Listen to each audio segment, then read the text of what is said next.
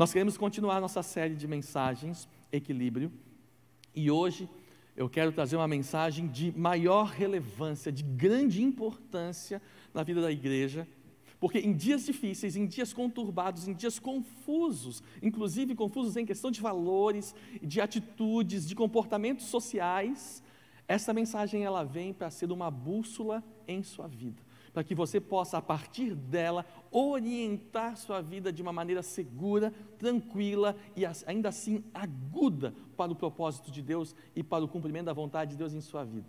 Muito difícil é muitas vezes tomar decisões quando a gente não sabe qual é o melhor caminho. Concorda? Essa mensagem hoje vai te ajudar a saber sempre qual é o melhor caminho na hora de tomar as decisões. Graças a Deus, eu quero falar com vocês a respeito do equilíbrio entre o imutável e o mutável. Equilíbrio entre o imutável e o mutável. Querido, anote essa frase. Se tu puderes, anote mesmo, tá? Anote essa frase. As coisas imutáveis são as que trazem consigo o padrão da eternidade. As coisas imutáveis são as que trazem consigo o padrão da eternidade. Quando Deus criou o mundo, Deus criou o mundo e a partir do momento que Deus criou o mundo, criou o sol, criou as estrelas, criou o dia, criou a noite, Deus abriu um lapso temporal na criação. Até aquele momento não havia dia, não havia noite. Não havia. Sabe como é que Deus, na palavra, fala dos tempos antes da criação? Eternidade. Aí Deus criou o mundo, e Deus criou o homem, e Deus criou tudo o que há. E a partir daí começou a vir dia, semana, meses, anos, décadas, séculos, milênios. Correto? Me entende? Mas também a Bíblia diz que haverá um tempo, e isso será após o juízo final, muita coisa tem para chegar até o dia do juízo, mas será após o juízo final, onde viveremos com Deus para sempre, eternamente. Então existe uma expressão que eu acho lindíssima na palavra de Deus, que é de eternidade a eternidade. Entre as duas eternidades existe, existe o tempo que vivemos hoje. Existe a eternidade antes da criação, e existe a eternidade após o juízo final, e existe o tempo em que vivemos hoje. Mas de uma coisa você pode estar certo. Você pode estar certa. Isso está descrito em Eclesiastes, no capítulo 3, versículo 11. Anote aí, Eclesiastes 3, 11. Vamos ler juntos. Estamos na revista e atualizada para que todos possam acompanhar junto comigo. A Bíblia fala assim: Tudo fez Deus formoso, no seu devido tempo. Também pôs a eternidade onde? No coração do homem. Não precisa nem seguir adiante, até aqui. Esse texto fala que Deus colocou no coração do homem uma semente, um padrão, um código genético, um chip, como tu quiser entender, da linguagem como tu quiser compreender. Ele implantou no homem a eternidade. E o homem, quando se afastou de Deus, também se afastou da vida eterna. E vocês lembram que Jesus, quando veio ao mundo, ele provocou muito esse resgate ao desejo para a vida eterna. Vem de Jesus o anúncio dessa grande episódio da história do homem, onde ele estará lidando com a eternidade novamente. Quando Deus criou o homem, ele colocou essa semente lá dentro. O homem se afastou de Deus, o homem corrompeu a terra, o homem corrompeu a si mesmo, o homem caminhou por caminhos muito distantes, e a partir daí, um grande vazio entrou no coração dele. Uma grande sede de ser saciado tomou o coração de todos os homens. Essa sede é de plenitude, essa sede é da vida plena de Deus, essa sede é de Jesus, essa sede é da eternidade, que o homem perdeu quando se afastou daquele que é eterno. Me entende, querido? Mas, quando tu descobre que tu, foi, tu veio da eternidade e para a eternidade tu foi criado, Tu começa a estabelecer dentro da tua mente, do teu coração, um padrão de vida e um modo de caminhar que pode ser completamente diferente de qualquer outro. Porque quando eu vivo para aquilo que é imutável, eu vivo de, uma, de um modo muito sólido, muito seguro, transcendente de eras, transcendendo esta geração. Quando eu oriento a minha vida para este destino, algumas coisas do dia a dia se tornam supérfluas até, pequenas, mesquinhas. Por isso, anote isso também. Tudo o que nos aproxima da eternidade, nos conecta com a essência da existência de todas as coisas. Tudo que nos aproxima, tudo que tu faz, que está linkado ou conectado com o que é eterno, te conecta com a tua essência, com o propósito original da criação de Deus. Agora, tem cinco coisas que são imutáveis. Imutáveis. Por isso, hoje, o equilíbrio entre o imutável e o mutável. Cinco coisas são imutáveis. Anote, a primeira delas, você que está em casa, anote, a primeira delas, o Pai. O Pai é imutável. Abra comigo, por favor, a carta de Tiago, no capítulo 1, nós vamos ler do versículo 16 até o 17. Veja o que a carta de Tiago nos diz. Não vos enganeis, meus amados irmãos, toda boa dádiva todo dom perfeito são da onde? São da onde? Do alto. Descendo de quem? Do Pai das luzes. E agora Tiago vai falar do Pai. Em quem não pode existir o que? Variação ou sombra de mudança. Hum, o Pai é imutável. O Pai, ele não pode variar ele não pode mudar, ele é imutável, extraordinário. Mas só o Pai que é imutável não tem mais. Jesus também é. E não somente Jesus, mas aquilo que Jesus recebeu para cumprir sobre a humanidade. Eu quero ler contigo a carta aos Hebreus. Abra comigo. Hebreus capítulo 7. A carta aos Hebreus foi escrita para quem? Adivinha? Para os Hebreus? Lógico, por isso que é a carta aos Hebreus. E por ser destinada aos Hebreus, ela é um pouquinho mais complexa, porque a densidade do conhecimento judaico a respeito das Escrituras é maior. Em cima disso, nós temos que ler com calma, para a gente não se perder. Mas eu quero que tu acompanhe comigo com toda a paciência, Hebreus capítulo 7, a partir do versículo 11, vamos até o 19, para quem está anotando, e veja só o que ele diz a respeito do sacerdócio de Jesus. Acompanha. Se, portanto, a perfeição houvera sido mediante o sacerdócio levítico, pois nele baseado o povo recebeu a lei, que necessidade haveria ainda de que se levantasse outro sacerdote, segundo a ordem de Melquisedeque, e que não fosse contado segundo a ordem de Arão? Vamos explicar só esse primeiro versículo para a gente não se perder. Deus levanta, a partir de Moisés, uma tribo de sacerdotes. Mais detalhadamente, essa mensagem fica bem mais clara na nossa palavra de equilíbrio sobre o sacerdotal e o profético. Lá nós tivemos tempo para debater esse ponto. Mas, sendo simples e sucinto, Deus levanta uma tribo de sacerdotes. A tribo onde Moisés e seu irmão Arão faziam parte, a tribo de Levi.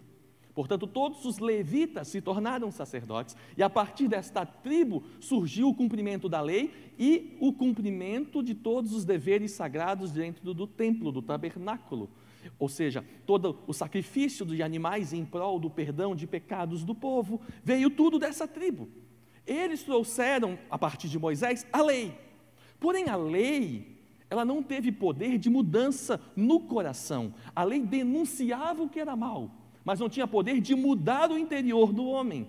E vocês vão ver a partir daqui que foi necessário que se levantasse um outro sacerdote a partir de uma outra linhagem para que tivesse a condição de cumprir tudo que Deus precisava fazer. Acompanha comigo. Continua aí. Pois quando se muda o sacerdócio, necessariamente também a mudança de lei. Portanto, aquele de quem são ditas estas coisas pertence a outra tribo, da qual ninguém prestou serviço ao altar, pois é evidente, ele diz, que o nosso Senhor, ele não é da tribo de Levi, ele procedeu de Judá. tribo a qual Moisés nunca atribuiu sacerdotes. E isto é ainda muito mais evidente quanto à semelhança de Melquisedeque. Melquisedeque é um sacerdote que existia ainda antes, nos dias de Abraão. Uma, um sacerdote que veio aparentemente do nada. E ele quer conectar Jesus como assim também. Alguém que vem desta ordem, fora dos padrões, mas com muito mais eficácia. E ele diz assim: isso é ainda muito mais evidente quando a, quando a semelhança de Melquisedeque se levanta outro sacerdote, constituído, constituído não conforme a lei de mandamento carnal, mas segundo o poder de vida indissolúvel. Querida, anote essa frase, isso é muito forte. Jesus foi constituído sacerdote segundo o poder de vida indissolúvel. Ok? Vamos continuar o texto. Portanto, se testifica Tu, falando de Jesus, és sacerdote para sempre, segundo a ordem de Melquisedeque. Portanto, por um lado, se revoga a anterior ordenança, por causa da sua fraqueza e da sua inutilidade, pois a lei nunca aperfeiçoou coisa alguma, como eu tinha explicado.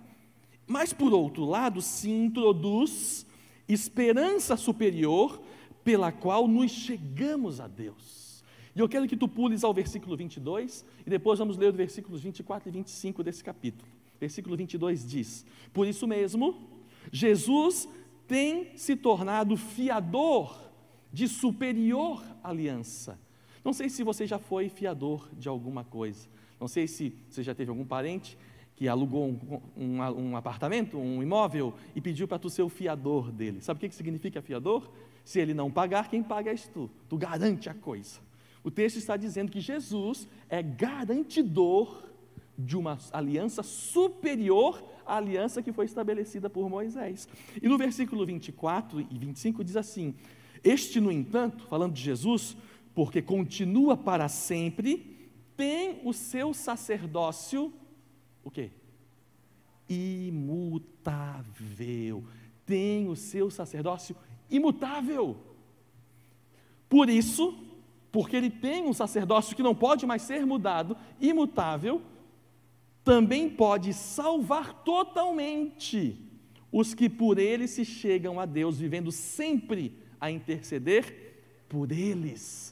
Me entende, querido? Jesus, ele foi estabelecido como um sacerdote, um sumo sacerdote, no qual ele mesmo foi a oferta, ele não usou de animais, o seu próprio sangue foi colocado por nós, e assim, quando ele derramou o seu sangue, e assim constituiu a eficácia do seu sacerdócio, ele comprou para si povos, tribos, língua, nações, se tornando dessa forma um sacerdote para sempre. E dessa forma, como ele é para sempre sacerdote, Jesus, ele vive a interceder por cada um de nós. Ainda hoje, Jesus, chamando tu pelo teu próprio nome, coloca a tua vida diante do Pai, dizendo: cuida dele, não deixa ele se perder, ele é meu, eu, eu comprei ele com meu sangue. Ele intercede por cada um de nós, porque ele é sacerdote imutável. Amém? Mas além de Jesus, temos o Pai, que é imutável, temos Jesus com seu sacerdócio imutável que mais é imutável? O Espírito Santo. O Espírito Santo. E o Espírito Santo também tem uma missão muito peculiar. E vamos ouvir isso direto da boca do Mestre. Abra comigo João, Evangelho de João, capítulo 16. Jesus está falando a partir do versículo 7. Vamos até o 14. E lá no Evangelho de João, ele diz assim: Mas eu vos digo a verdade, convém-vos que eu vá, porque se eu não for, o Consolador, no qual é o Espírito Santo, não virá para vós outros. Se, porém, eu for, eu o enviarei. E quando ele vier, convencerá o mundo do pecado, da justiça e do juízo. E Jesus começa a explicar: do pecado, porque não creem em mim, da justiça, porque eu vou para o Pai e não me vereis mais, do juízo, porque do juízo, porque o príncipe deste mundo já está julgado. Isso é imutável, já aconteceu, já foi. Do pecado, do juízo, porque o príncipe deste mundo já está julgado. Continua. Tendo ainda muito mais, tenho ainda muito mais que vos dizer, mas vós não o podeis suportar agora. Quando vier, porém, o Espírito da verdade, ele vos guiará a toda a verdade, porque não falará por si mesmo, mas dirá tudo o que tiver ouvido e vos anunciará as coisas que hão de vir. Ele me glorificará, Jesus está ensinando, porque há de receber do que é meu e irá anunciar. Então, meu amado, o Espírito Santo, quando foi enviado para a terra, e hoje vivemos esse tempo, o tempo do Espírito Santo, ele vem com a missão de nos tocar e tocar toda a humanidade para nos convencer do pecado, que é o nosso distanciamento de Deus, do ju da justiça, que Deus é aquele que vai cumprir tudo o que ele disse, e do juízo. E o juízo começa com a condenação do príncipe deste mundo. Então, isso é imutável. Não adianta eu tentar dizer que isso não tem problema, que eu não me importo com aquilo, que o Espírito Santo é, não é bem assim, porque ele é o que é. E todas as vezes que eu tento mudar o que nunca tem sombra de variação, eu bato com a minha cabeça na parede, desgasto o meu caminho e atraso o processo de Deus em minha vida. Muitas vezes nós observamos pessoas que têm a mania de dizer assim: eu sou desse jeito, me aceite como eu sou, porque eu não mudo, eu sou assim. Está errado. Essa pessoa, dessa forma, vai se machucar e vai continuar machucando outros.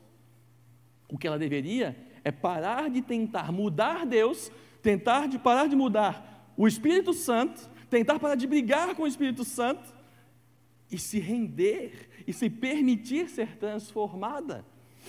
Porque mudar o imutável é destruição. Tentar mudar aquilo que não vai ser mudado, que é o Pai, que é o Filho, que é o Espírito Santo, é perda de energia e perda de tempo. E assim, queridos, muitos, eles simplesmente atrasam o seu caminho atrasam todo o seu processo com Deus, porque ficam parados num episódio lá atrás, porque quiseram mudar o que não dá para ser mudado. Quem mais que não muda? Falamos de três já, tem mais dois. quarto, agora, a palavra de Deus. A palavra de Deus é imutável. Acompanha comigo a primeira carta de Pedro, no capítulo 1, dos versículos 23 ao 25. Veja o apóstolo Pedro falando aqui e veja como ele diz: Pois fostes regenerados, não de uma semente que se corrompe, não de uma semente corruptível, mas de uma incorruptível, incapaz de se corromper, mediante o que? A palavra de Deus. E agora ele fala da palavra, o qual vive e é permanente. Pois toda a carne é como a erva, e toda a sua glória como a flor da erva. Seca a carne, seca a erva, também seca a sua flor, seca a sua glória. E aí ele volta para o ponto da palavra. A palavra do Senhor, porém, permanece até onde, querido?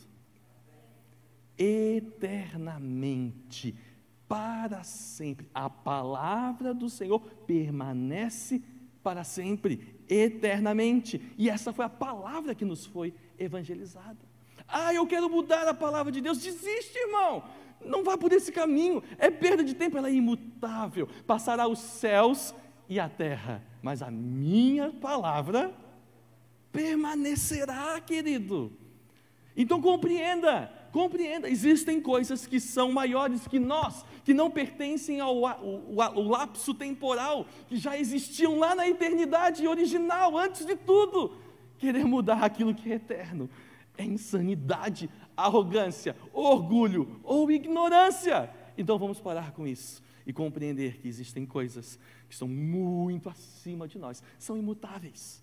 E tem mais uma, tem mais uma que é imutável: o propósito eterno de Deus. Veja comigo, Hebreus no capítulo 6, carta aos Hebreus, capítulo 6, vamos ler dos versículos 17 até o 20. Amém? Vamos lá. Hebreus, do, do, versículos 17 ao 20 do capítulo 6. 6. Por isso, Deus, quando quis mostrar mais firmemente aos herdeiros da promessa a imutabilidade do seu propósito, olha aqui o que ele fez. Ele se colocou, ele se interpôs com juramento, para que, mediante duas coisas imutáveis, nos quais é impossível que Deus minta, forte alento tenhamos nós, que já corremos para o refúgio. Ah, que coisa maravilhosa, querido.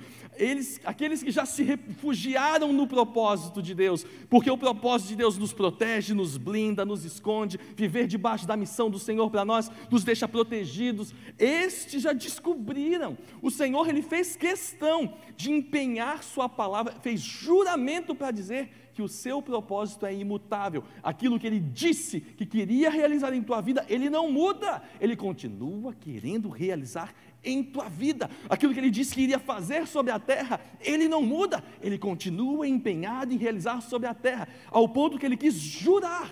Ele empenhou o juramento dizendo: Eu, pela minha palavra, declaro, vou fazer desta forma. Então, quando Deus falou pela Sua palavra em sua vida, através da boca do seu líder, da forma como tu recebeu a direção do propósito de Deus para ti, Ele continua empenhado em fazer porque isso é imutável, isso pertence ao projeto original. Quando Deus nos criou, Ele já nos criou debaixo do seu propósito, já estava conectado lá na eternidade, o projeto dele para cada um de nós. Amém, querido? Por isso isso é imutável. Bispo, tá, entendi. Mas o que é mutável então? Ué, todo o resto. todo o resto pode mudar. Como assim? Hábitos, gostos, desejos, projetos, carreira, compromissos, comportamentos, tudo o que é terreno é mutável. Tudo o que é eterno é imutável. Me entende? Amado, tu pode ser o que tu quiser ser. Hoje, se tu se decidir, vou ser um, um médico, tu vai ser, tu pode ser, vai envolver o quê? Muito estudo, muita dedicação, muita entrega, talvez uns 10 anos, 15 da tua vida, mas tu termina os teus 15 anos com o teu diploma na mão e diz, eu sou médico, porque aquilo que tu decidir, tu pode ser, tu podes, não tem limite, nós somos o nosso limite. Diante dos propósitos que Deus tem para nós, do poder de Deus, da vida de Deus para nós, o céu é o limite. Mas nós nos restringimos muito baixo e aceitamos muito pouco da grandeza do que o Senhor pode fazer com cada um de nós. Agora, preste bem atenção.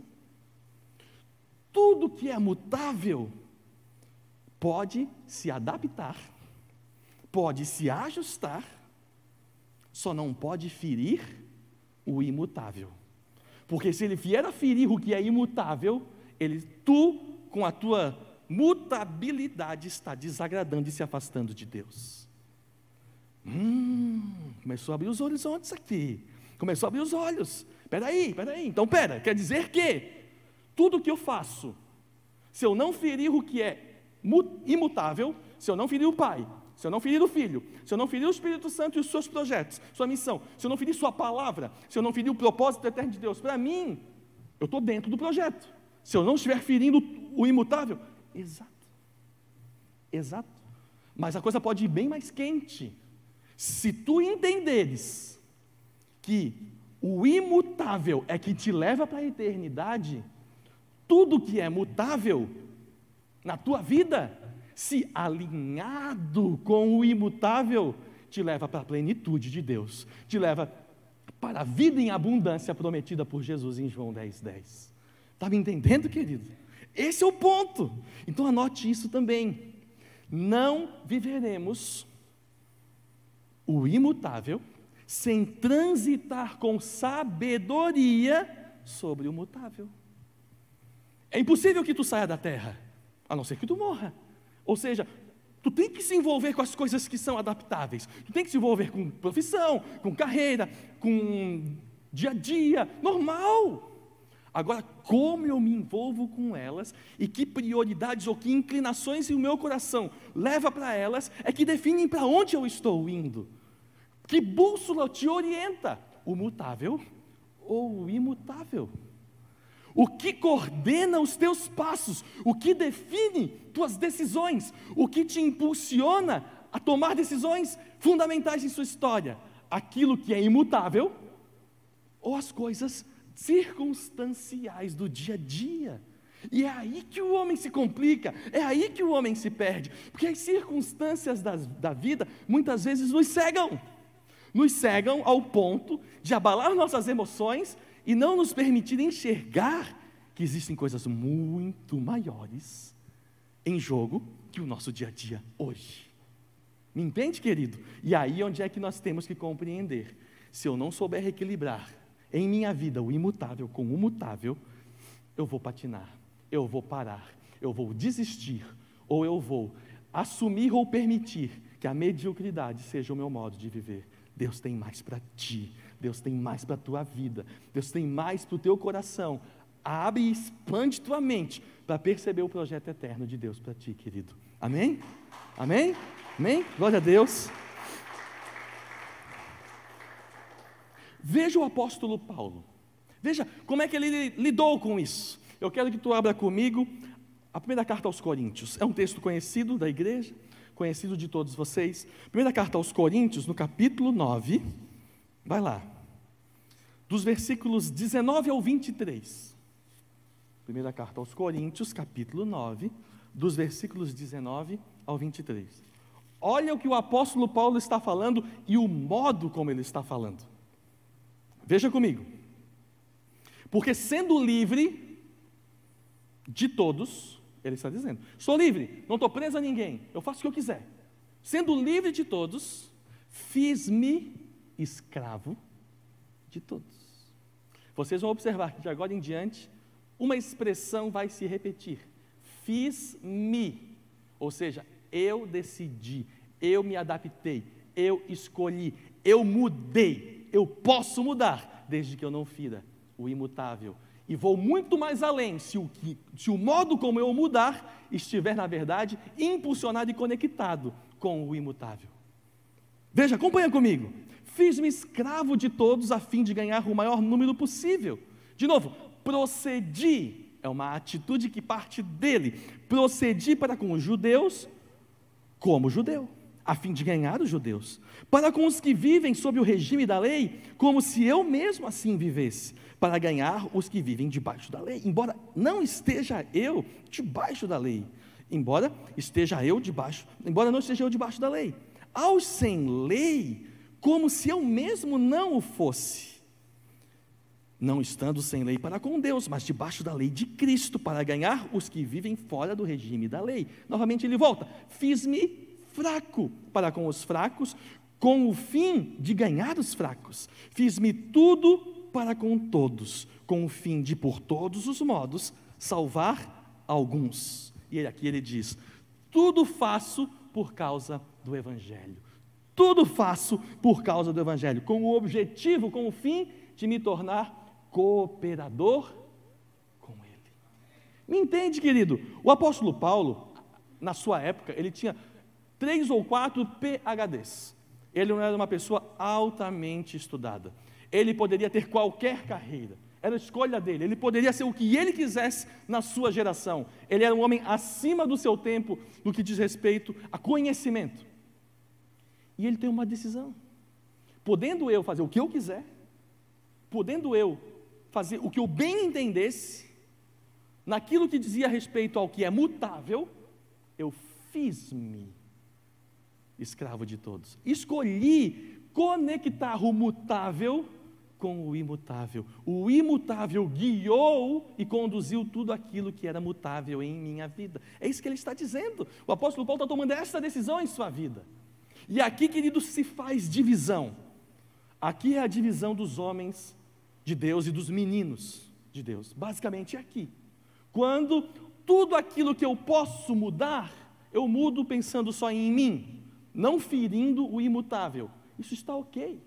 Mas isso não é plenitude, isso não é o máximo, isso não é o todo que Deus tem para ti. Mas quando tu toma a decisão, como do apóstolo Paulo, o que pertence a mim, escolher, eu escolho para me conectar ainda mais com o que é imutável, eu estou orientando completamente a minha vida para a eternidade, completamente a minha vida para o meu destino. Talvez tu não, não saibas exatamente como dar o próximo passo, mas tu sabe que é para lá. É isso que a bússola faz. Imagine que você está no mar e todos os aparelhos de navegação, sistemas de navegação falharam, só sobrou a bússola nas tuas mãos. E tu sabe que tu está a dois dias de distância de Florianópolis, em alto mar. Tu precisas voltar para a terra. E agora? Tu sabes que Florianópolis fica no sentido norte. Vamos dar esse exemplo. Sentido norte. E agora? E agora tu pega a bússola e vai conduzindo teu barco. Se ele for um pouquinho para oeste, tu sabe que tu está indo para o lugar errado. Tu está indo que o teu destino vai dar mal não vai chegar lá. Então tu reorienta a tua bússola e continua indo para o norte. E continua indo para o norte. Com esse entendimento, equilibrando o mutável com o imutável, os teus próximos passos, não visando o aqui e agora, mas visando o teu destino final, estará sempre no caminho certo, querido. Estará sempre no objetivo certo, sempre destinado ao mesmo propósito da tua essência, da tua criação, no qual o Senhor te estabeleceu para tu viver com Ele para sempre. Me entende? O apóstolo Paulo, lá em Colossenses, esse é o nosso último texto, capítulo 3, ele diz nos versículos 1 e 2 assim: Portanto, se fostes ressuscitados com Cristo, juntamente com Cristo, buscai o quê? As coisas lá do alto. Sabe o que é isso? É reorientar a sua vida para a eternidade. E ele diz mais: onde Cristo vive, assentado à direita de Deus. E ele volta e diz: pensai nas coisas da onde? Lá do alto, e não das que são aqui da terra. Se tu for estudar a fundo a palavra em grego, buscai e pensai, ele não está dizendo que tu não tens que trabalhar, que fazer o teu dia a dia acontecer, não é isso. Ele está estabelecendo prioridade aqui. São palavras que estabelecem prioridade. Prioriza a tua eternidade não comprometa o seu caminho se ele entrar em choque com o projeto da eternidade de Deus em sua vida. Portanto, buscai as coisas eternas, buscai as coisas que são imutáveis, buscai o projeto sempre de Deus. O resto, os detalhes aqui, estarão sempre em sintonia se o teu destino e a tua rota estiver estabelecido para o lugar certo, que é estar com Deus para sempre. Se tu não ferir o Pai, o Filho, o Espírito Santo, Sua palavra e o seu propósito, meu amado irmão, tu está entrando no rol daqueles que vão viver em plenitude, em vida, Querido, o céu não começa quando tu chegar no céu. O céu está aqui, ó. Começa aqui, quando tu vive com Deus do modo como Deus quer. O reino não começa lá na frente. O reino começa no coração do homem transformado, quando ele reorienta a sua vida para a eternidade. É aí que Deus começa. Por isso, a promessa de Jesus em João 10,10 10, se estabelece em vida sim. Eu vim para que tenhais vida e a tenhais em abundância.